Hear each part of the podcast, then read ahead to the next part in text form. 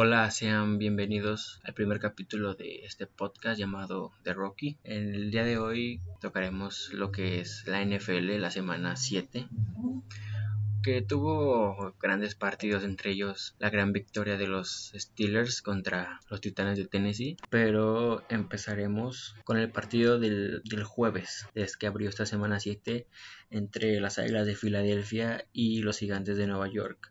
Este partido fue un tanto aburrido, aunque el resultado es engañoso. La realidad es que el partido estuvo un poco cerrado, las ofensas no avanzaban y un equipo de Filadelfia que ofensivamente sin su ala cerrada Zach Ertz es muy pobre hablando en los pases. Aún así Carson Wentz consigue 359 yardas, dos touchdowns y una intercepción. Pero el tema que les digo sobre los pases de las águilas se debilitan, pues Carson Wentz lanzó 43 intentos y solo completó 25. Estamos hablando de un porcentaje un poco mayor al 50%. Si bien Richard Rogers, el ex empacador, tuvo su noche, tuvo buenas recepciones, recepciones importantes al final del partido, con él se dio la conexión para quedar cerca y luego un pase con Scott que con eso firmarían la victoria. Algo a tomar en cuenta de igual manera es no contaron con su receptor de primera ronda Jalen Rigor y con eso nos quedamos con armas un poco cortas porque realmente Richard Rogers sabemos que es el suplente de Sackers. Contó con Travis Fulham que tuvo 5 recepciones para 73 yardas y alguien que se quedó a de, ver mucho que se esperaba el, jueves fuera un arma principal fue Hightower que al final una recepción larga fue el que le pudo salvar la noche. Si bien les mencionaba el nombre de Boston Scott que con él se dio la conexión para el touchdown que les ponía parcialmente arriba los ponía 22 a 21. Al final quisieron hacer la conversión, no funcionó. Y recalcar las participaciones malas que está haciendo Jalen Hurts, ¿no? El, la segunda ronda, el segundo pick de las Águilas en el pasado draft. Es un coreback que tiene una fuerza física increíble. Es un coreback que lo están utilizando tipo Tyson Hill en los Santos de Nueva Orleans, pero están fracasando mucho en sus intentos. No concretan una buena jugada realmente.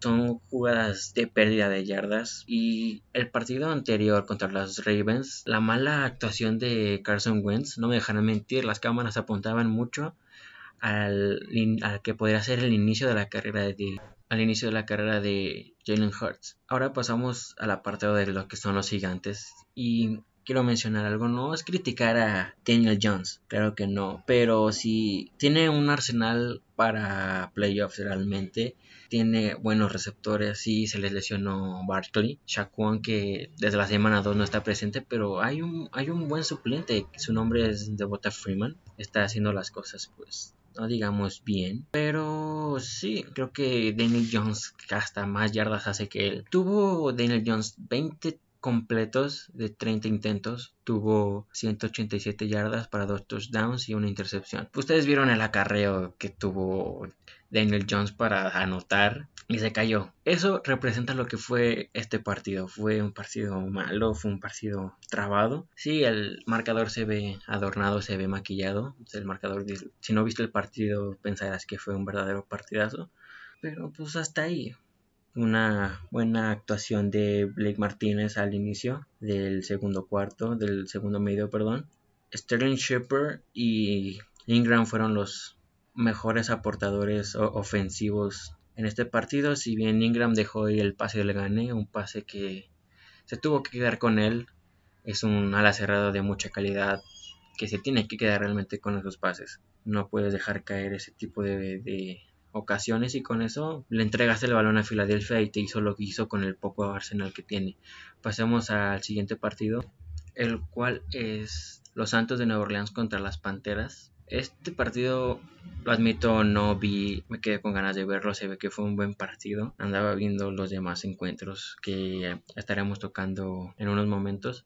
Creo que es el partido Nueva Orleans contra Panteras más parejo desde hace dos años el año, los años pasados. La temporada pasada fue fueron unos partidos pues, que le pertenecieron siempre a, a Nueva Orleans que ahorita no está teniendo el mejor inicio de sus últimas temporadas. Está teniendo un inicio un poco lento. Muchos critican a Breeze que de un año para acá ha estado bajando su nivel, pero todavía queda mucha temporada. Su récord es ganador. No les pertenece la división del sur de la Nacional aún. Pero hay cosas que pueden mejorar. Se pierde toda la temporada su receptor estrella Michael Thomas, que va a afectar, claro que va a afectar tienen a Emmanuel Sanders que empieza a tomar su lugar poco a poco en la temporada. No se contó con él en este partido, si tengo el dato. Y el jugador que tuvo que destacar, le tengo aquí los números, es Callaway, con 8 recepciones para 75 yardas. Y como siempre, su, corredor, receptor, gran jugador, Alvin Cámara, con 8 recepciones para 65 yardas repartiendo las anotaciones para Harris y su ala cerrada Jared Cook. Una participación un poco pobre para lo que es Cook y para lo que lo necesiten es tres, recepciones para 32 yardas y es queda corto con lo que se espera. Pasamos ahora del lado de Carolina. El ataque terrestre de Carolina, si bien pensamos que se iba a debilitar después de la lesión de McCaffrey en la semana 2, se esperaba que regresara más o menos por estas fechas, pero se tendrá que atrasar su regreso. Mientras que en este partido sí fue decepcionante, no tuvo un buen ataque terrestre, pero aéreo brillaron sus receptores que conocemos. DJ Moore, su contratación de este año Robbie Anderson y Curtis Samuel. También añadimos al corredor Davis, que por tierra no tuvo un buen trabajo, pero por recepciones mejoró un poquito más, mejoró más. Pasamos al siguiente partido, el cual es el Green Bay Packers contra los Tejanos de Houston. Green Bay necesitaba ganar, al que le pongas ganar. La semana pasada fue una humillante derrota contra los Bucaneros. No me quiero meter tanto en el partido anterior, pero Rodgers ya se vio un poco más con confianza. El partido anterior vimos que Aaron Rodgers cuando tiene de, regreso a, a Davante Adams, fuerza mucho, mucho lanzar el balón a él. Las dos intercepciones fueron lanzándole a él. Pero la primera, la que no se me va a olvidar, es cómo lo ve todo el tiempo. No voltea a ver a otro receptor. No tiene un arsenal que digamos espléndido, muy, muy bueno. Pero solo se le quedó viendo a Davante y con eso el, el cornerback tuvo para interceptarla. Y regresando al partido, Davante Adams una buenísima actuación. Por fin Después de su lesión en la semana 2 contra los Leones de Detroit, llega Davante Adams y hace un muy buen trabajo apoyando mucho a Rodgers esta vez que si bien no tuvo a quien más lanzarle en este partido Davante Adams le reitero 13 recepciones para casi 200 yardas 196 yardas. Es su mayor número en su carrera 196 yardas. Es un gran receptor lo extrañaban claro. Y un gran papel que hizo Jamal Williams sustituyendo a Aaron Jones. Un gran trabajo, pues, ya sea por tierra o por aire, fue un muy buen sustituto este Jamal Williams que llegó el mismo draft. Una participación un poquito pobre de lo que pensábamos era el descubrimiento de Tony Jr., este ala cerrado que anotó cuatro touchdowns ante Atlanta el lunes por la noche de la semana 4. Y quiero tocar aquí lo que es Márquez Valdés Scandley, ese receptor que están confiando de más en él. No está Allen Lazar. Mm, dejaron ir a Jerónimo Addison,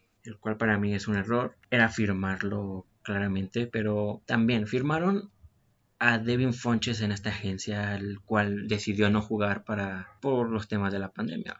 No, él fueron los jugadores que decidió no jugar.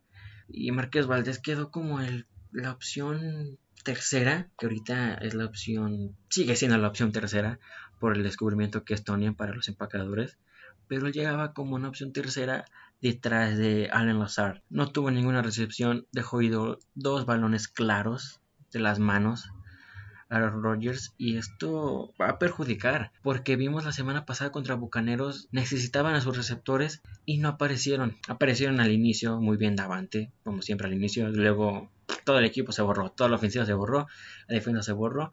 En este partido recuperaron el rumbo y eso fueron buenas noticias para los empacadores. Y ahora hablando de su defensa de estos mismos empacadores pues no es la mejor, no es la mejor, no es la peor, es una defensa medianita buenos nombres, pero hasta ahí medianita. Hay jugadores que veo nuevos. Cada semana creo que ponen esquineros nuevos y uno que otro safety también que no tenía tanta participación en los partidos anteriores. Vamos ahora a hablar de los Tejanos de Houston. Los Tejanos, sí, sin Bill O'Brien es mejor equipo. Se ven más felices, obviamente, sin Bill O'Brien. Venían de una victoria contra los Jaguares y darle pelea, muy buena pelea a los Titanes de Tennessee, que en unos momentos hablaremos de ese partidazo contra los Steelers, pero seguimos con los Tejanos. Sus receptores, para sus receptores son buenos. Tiene buenos receptores de Sean Watson. Tiene buenos números de Sean Watson, más de 300 yardas en este partido. Solo no completó 10 intentos, hizo 29 de 39. Y seguimos con el tema de sus receptores. No es una ofensiva mala, no es una ofensiva débil. Sus receptores son de calidad. Por mencionar al que tuvo más yardas en este partido, Randall Cobb, para variar, es ex empacador. Lo dejaron ir hace unas dos temporadas, por ahí les decía que los empacadores dejan ir mucho a sus receptores. Randall Cobb, 8 recepciones para 95 yardas. Y aquí les digo, los receptores de Houston son complementarios, son como ese segundón. Un ejemplo, Randall Cobb era el segundón, fue el segundón durante mucho tiempo de Jordi Nelson y luego fue el segundo de Davante Adams. Se esperaba que durante la temporada 2016, donde ocurrió la lesión de Jordi, Nelson, perdón, Randall tomara esa, esa responsabilidad de ser el mejor receptor de Green Bay y al final Green Bay desató a un talentísimo que es Davante Adams. Vamos con Brandon Cooks. Brandon Cooks fue no fue tanto la sombra de Michael Thomas, claro que no, fue llegaron incluso casi al mismo tiempo. Se repartían bien los pases entre él y Thomas, pero Brandon Cooks llegó a Patriotas y era la sombra de Julian Edelman, fue la sombra de Gronkowski y con eso su salida se fue a, a los Rams, volvió a llegar al Super Bowl pero él siguió siendo sombra de, la mayoría de los receptores de Rams. Copper Cup, para mencionarles, Reynolds, Woods. Entonces, uy, me faltó mencionar a Will Fuller. Will Fuller era el segundón de Andrew Hopkins, pero no digo que por ser segundón sean malos, son superestrellas, son grandes receptores, pero sí son como ese receptor que siempre está en segundo plano, la segunda opción del quarterback, los juntas en un equipo. Son lo mejor, los, mejores complementarios están en Houston. Tienen buenos números, realmente sí son buenos números.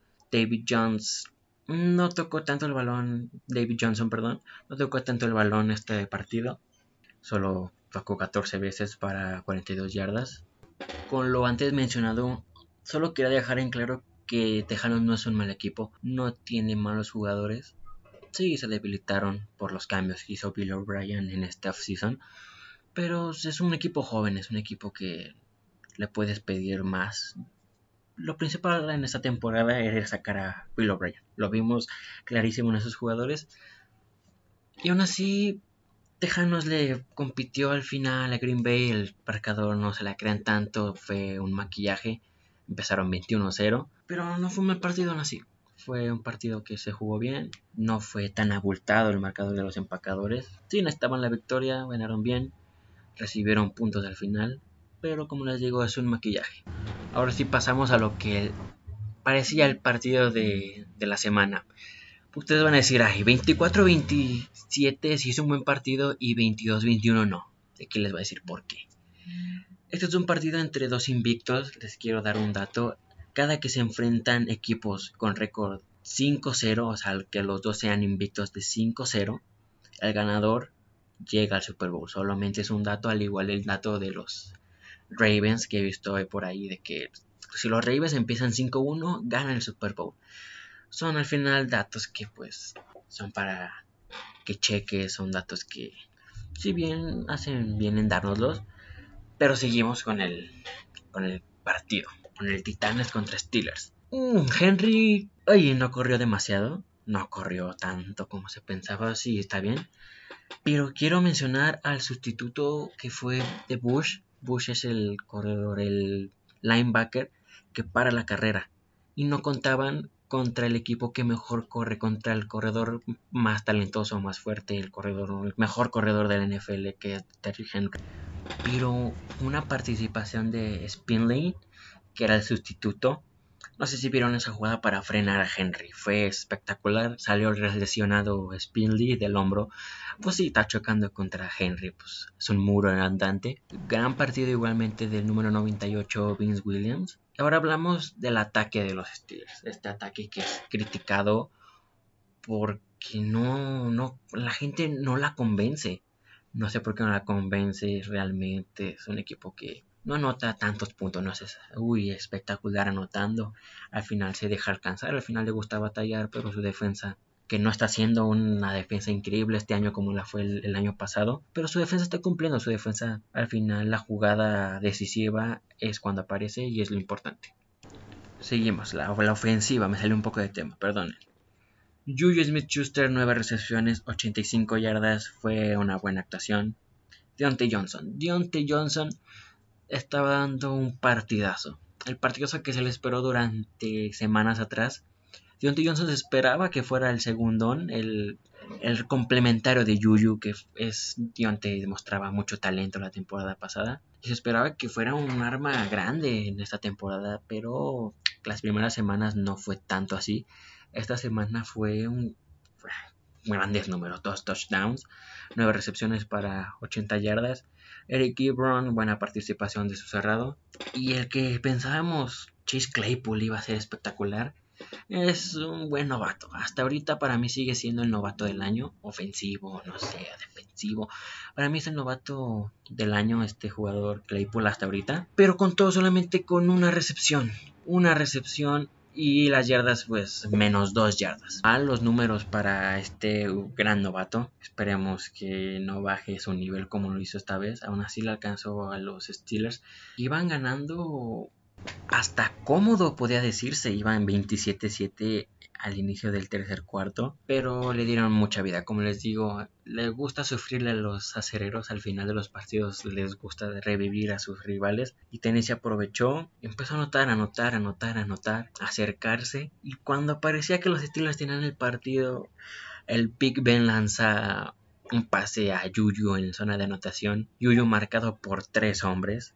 Al final, pues sí, pues lo que esperábamos. Una intercepción que no fue la única en el partido para Big Ben, tuvo otras dos, en total fueron tres intercepciones en este partido, pero esta intercepción fue importante porque no lo dejaste sumar. Ibas por la ofensiva del empate como mínimo, porque estaba solamente a 3, te pusiste 24 a 27 en estos dos cuartos. Y fue, una, fue muy lento, se vio muy lenta esta ofensiva. Tannehill no, no encontró tanto a sus receptores, si bien AJ Brown hizo un touchdown que es el que revivía a los Titanes. Corey Davis regresó y regresó, pues no digamos tan bien, completó los pases que le mandaron. Muy poco yardaje. AJ Brown fue el que más brilló, superó creo que las 150 yardas. Y con él fue con el que le movían el balón porque realmente Henry no tuvo su día. Como les digo, la última ofensiva fue muy lenta. Al final se tuvo que decidir por un gol de campo de Gotkowski. Gotkowski mm, se burlan de él por la primera semana contra Denver. Sí, fue un ridículo, falló, pero metió el decisivo. Y así las siguientes semanas metía goles de campo importantes. Hasta ahorita creo que fue como lo más ridículo hasta el momento para Gotkowski. Que ve si está haciendo una buena temporada. Era un pateador muy efectivo en Patriotas, bajó mucho su efectividad en Titanes. Vimos hasta la cara de sorpresa de Ben Roethlisberger, que ya, ya es un meme esa imagen. Y con eso perdieron un partido que fácilmente podían regresarlo, mandarlo a tiempo extras y ganarlo. Igual, Steelers debe de... Está ganando bien, está ganando, y ganar es ganar pero se deja alcanzar tan rápido en los últimos momentos y al final le gusta batallarle. Como se los digo, la defensa no está siendo la defensa del año pasado, siguen siendo unos nombres espectaculares y, y están optando más bien por definirla, por definir su participación en una última jugada. Y la vimos otra vez con Titanes de Tennessee. Por la defensa pararon, dejaron no tan lejos. Fuera para el señor Gotkowski esos goles de campo en Patriotas eran una garantía y en Titanes pues la falló. Con eso los Steelers siguen invictos con seis triunfos. Veremos la siguiente semana si los Ravens les pueden quitar el invicto, su odiado rival. Veamos qué es lo que pasa. O sea, yo estoy muy emocionado. Estoy muy emocionado por la siguiente semana. Un Steelers contra Ravens.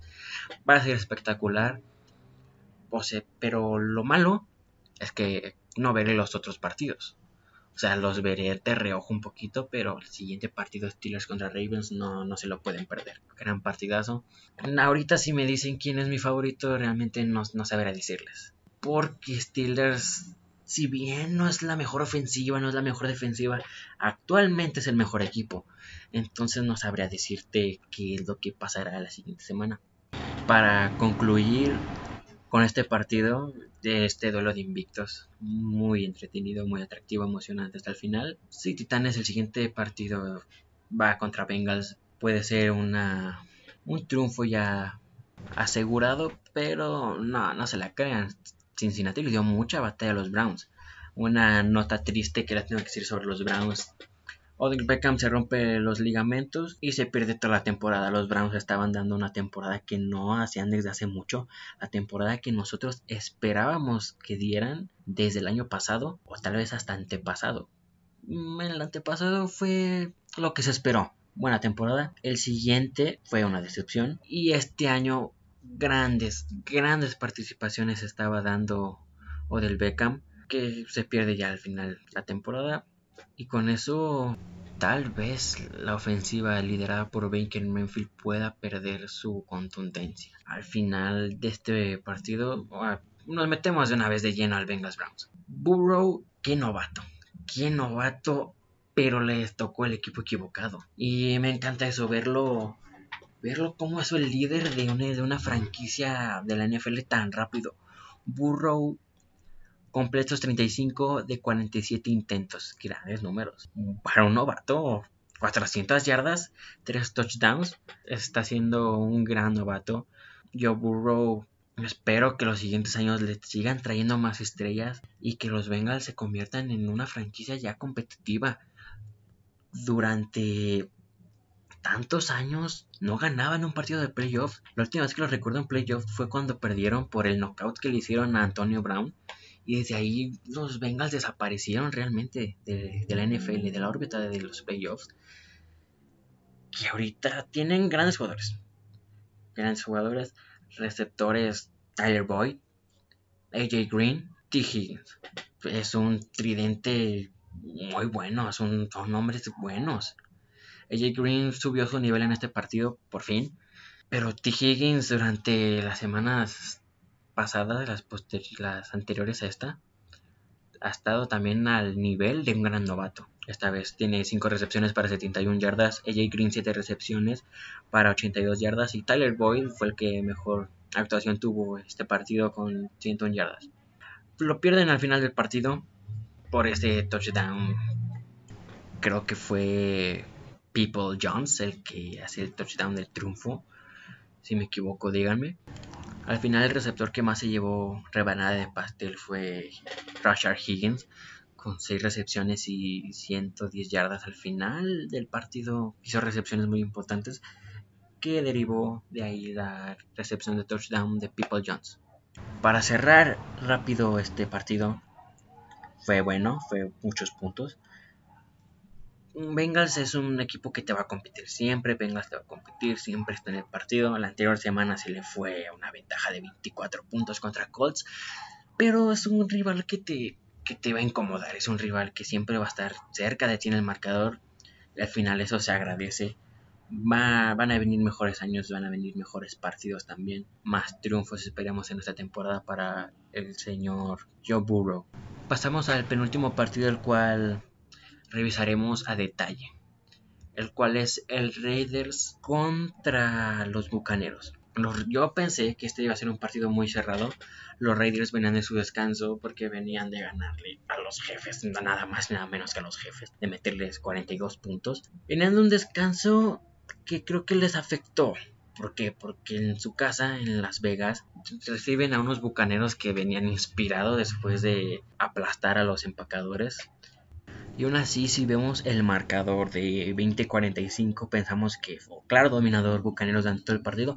Dominó todo el partido, sí.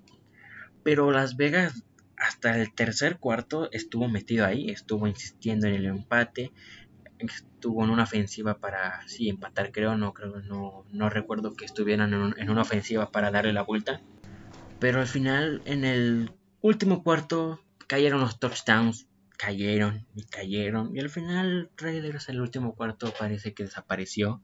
Recalcar con Tom Brady buena actuación. La ofensiva de los Bucaneros se basó mucho en el pase.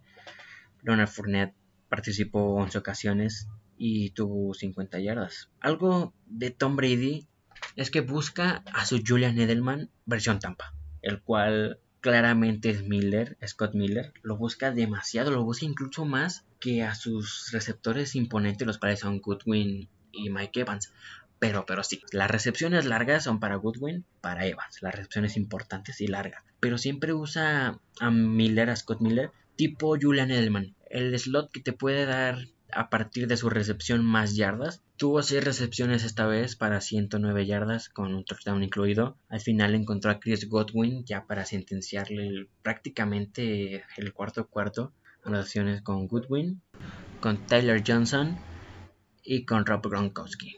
Mencionar un detalle importante son las tres capturas de, de White este linebacker muy, muy bueno. Qué, qué buena defensa, qué buenos linebackers tiene Bucaneros. Desapareció a la ofensiva explosiva de los empacadores la semana pasada y ahora le permite más puntos a Raiders, pero sigue siendo una defensiva contundente. La Ponte David, muchas tacleadas con un total de 7. Barrett, otra gran estrella la defensiva, con 4. Y con esto finalizaría lo que es este partido. Repito, yo esperaba más realmente de los Raiders. Vienen de su semana de descanso, a algunos les puede perjudicar, como fue esta vez. Bucaneros está agarrando a los equipos en semana de descanso y les está metiendo casi 40 puntos. A los empacadores les hizo casi 40. Ahora a los Raiders les mete 45. Se está viendo con mejor ritmo los Bucaneros. Veremos la próxima semana si ya se hace oficial la firma de Antonio Brown.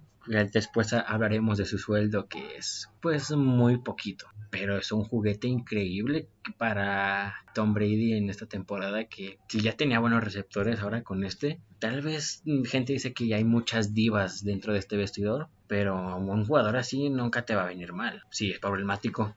Es Antonio Brown pero me quedo más con el Antonio Brown de los Steelers, el gran Antonio Brown. Mm, el mejor de la liga, mejor de la liga durante su estadía en Steelers, pero pues ya sabemos lo que pasó con él.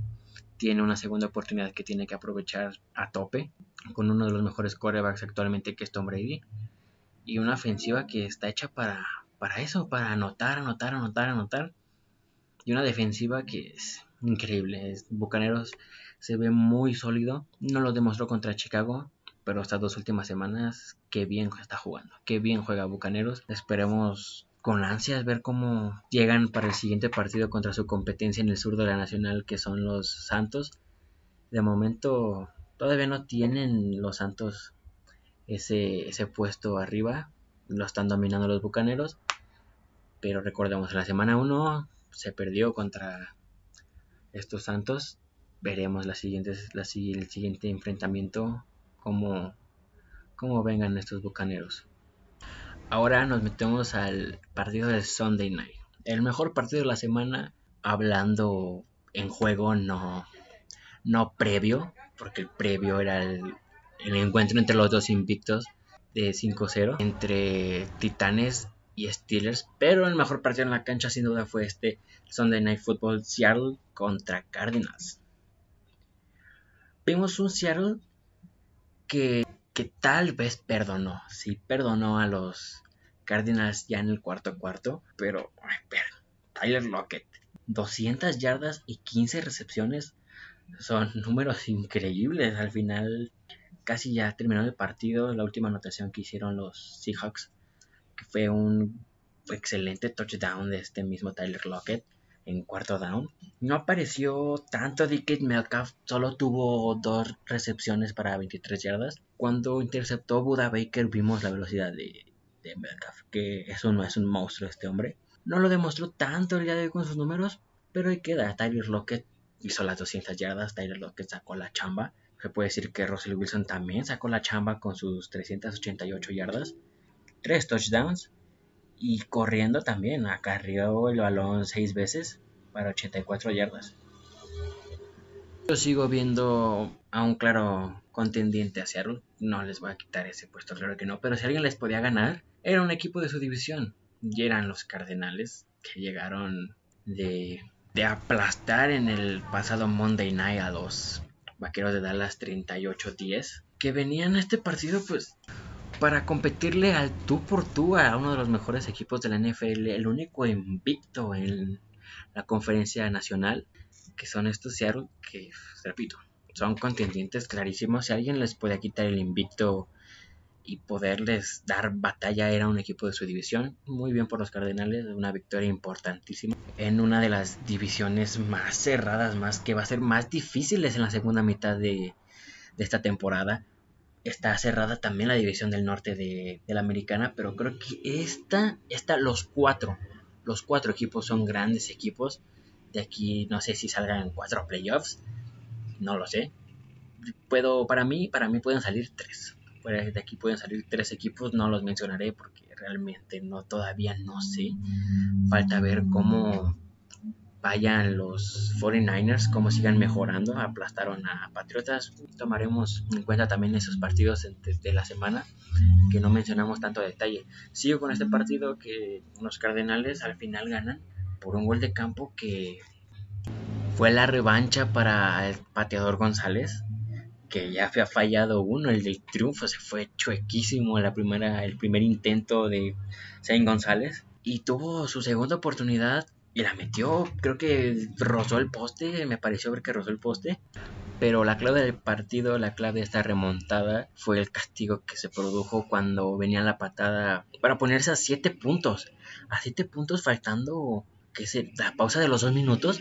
Viene este castigo de Mayugua y con eso Kyler Murray te completa un touchdown con Kirk y con eso, con eso le está dejando poco tiempo para reaccionar. Era rápido. Tenía que reaccionar la defensa de Cardenales y parar a los, a los Seahawks. Al final los tenían en situación de, de tercera. Una situación de tercera en medio campo. Russell Wilson quiso soltar el pase rápido. No se lo soltó a nadie. Se veía la intención que era llegar prácticamente al primero y diez. Ganarlo. Pero fue un pase que le cayó directito en las manos a Isaiah Simmons cual se hace con el balón y le da, una posición privilegiada a los Cardenales. Y con eso, pues le estabas dando cuánto? Que la ofensiva avanzara unas 20 yardas para completar el gol de campo. Sin González completa ese gol de campo, llegan los tiempos extras. Y que les reitero, falla el primero, lo vuelve a tener Seattle. Les deja a Cardenales con cuánto? Casi poquito más de un minuto. Con eso Murray estaba en ritmo, Murray estaba inspirado en esos instantes. Te deja un pase cortito ahí con Edmonds que saca una ganancia increíble. Casi no alcanzan a concretarlo, pero ahí está. Es el triunfo por un gol de campo de Sin González de los Cardenales. Vamos a darle un paso rápido a, a los partidos restantes de la liga. Empezamos con el partido de la tarde del domingo, Patriotas contra 49ers. Belichick 3 al perdiendo. Van mal los Patriotas. No se les ve nada ofensivo. Ni a los Broncos les pudiste ganar. Y llegan los 49ers y te dan, te dan hasta para llevar. 33-6. Una victoria contundente. Aunque Patriotas tiene una secundaria, una defensa secundaria que cualquier equipo quisiera tener, la desaprovechan en, nada, no concretan nada en la ofensiva. Belichick, no sé qué está pasando con Belichick. Creí que en este partido iba a hacer los ajustes necesarios para competirle bien a los 49ers. Yo creí que hasta tal vez los Patriotas podían ganarlo si 49ers ganó contundentemente sin, sin tanta complicación contra los Rams la semana pasada. Y creemos que siguen siendo los mismos 49ers que perdieron horrible contra los Dolphins. Pero no, el equipo, el gobernante actual de la Nacional está recuperando tal vez su nivel. Veremos las próximas semanas cómo siga porque les recuerdo, como lo dije anteriormente, esta, fin, esta división es sumamente competitiva. Tiene cuatro equipos dignos de playoffs. No sé si los cuatro se vayan a meter a playoffs, pero tres se van a meter. Eso se los aseguro. Seguimos con el primer triunfo en la NFL del novato Justin Herbert. Que bien estaba haciendo las cosas Herbert, pero no sabía mantener el resultado. Chargers no sabía mantener su buen resultado ante los equipos que estaba enfrentando. llegaban, iban ganando todo el partido y en el último cuarto se derrumbaba. No hacían nada a la ofensiva, la defensiva no podía hacer toda la chamba. Esta vez no pasó así, fue un partido que sí estuvo cerrado contra los Jaguars, pero hasta ahí, hasta ahí. Se pudieron separar, cosa que no, no habíamos visto en estos Chargers que mantuvieran este, este marcador. Siempre Jaguares estuvo pegado. Incluso hubo veces que Jaguares se pone arriba. Pero al final Chargers gana bien. Chargers gana hasta el final. Supo mantener un resultado hasta el final. Y eso es bueno. Tenemos la primera victoria del novato Justin Herbert. Ahora en los demás partidos de las 12 de la tarde. Bueno, esta semana fueron a las 11 en hora México. Los Falcons contra Lions. Falcons. Su última ofensiva, responsabilidad, era acabarse el tiempo. ¿Qué pasó? Todd Gurley en un intento de tirarse una yardita, una yardita antes de entrar. ¿Qué pasó? Hizo las cosas mal y anotó. No le sale nada a estos Falcons. Falcons tienen mucha sal. Tienen como que esa cultura de necesariamente perder al final del partido que uno no se entiende porque este partido fue dramático. Al final concreta Matthew Stafford con Hawkerson, pero el último segundo, en el último segundo otra vez vuelve a perder Falcons. Me he dado cuenta cada que baja el dueño Falcons pierde, no sé a qué baja el dueño, pero ya deberían decirle, ¿sabes qué? Espérate hasta que ganen, no, quédate ahí. Si el equipo tiene algo de sal, creo que este señor les da un poquito más. Y con eso Leones suma otra victoria en fila. Están ganando muy bien los Leones están ganando los rivales a los que les tienen que ganar. Aquí Patricia está, está salvando su chamba. Yo pensé que iba a ser de los próximos en irse, pero no, está haciendo las cosas bien. No sé si les alcance estos leones para playoffs, pero pueden pelear por ese séptimo boleto a playoffs que esta temporada les está otorgando la NFL a los equipos. Y en una, no sé, los vaqueros perdónenme, pero qué, qué, lástima de equipo. No sé si son ridículos. Lejos de darme, de darme risa los vaqueros, me dan tristeza. ¿no? Es, un, es un equipo que no debería de estar pasando por esto. Es un equipo con muchos aficionados. Es un equipo que año con año mete estrellas nuevas. Tiene un arsenal ofensivo increíble. Bueno, Elliot la verdad no. Elliot, quítenlo de este arsenal. Pero la defensa, qué mala es. La defensa de Vaqueros no, no está para competirle a ningún equipo de, de, de la NFL. Creo que hasta Jet se puede meter 20, más de 20 puntos. Bueno, Ahora no les metieron más de 30. Los Washington se quedaron a 5 de meterle 30. Pero sí un partido que no avanzó nada Andy Dalton mientras estuvo. Luego llegó el coreback Dinucci. Que de 3 intentos completó 2 para 39 yardas. Prácticamente lo metieron para ya finalizar el partido. Elliot, Elliot muy mal. Le dan, le dieron el balón 12 veces. Cada vez le van a dar el balón menos. El, el Monday Night, recordemos. Soltó tres, tres o dos balones, no recuerdo bien. Y con y esos, y esos turnovers terminaron en touchdown. O sea, le estamos hablando de que le están quitando jugadas a la estrella, entre comillas, de los Cowboys.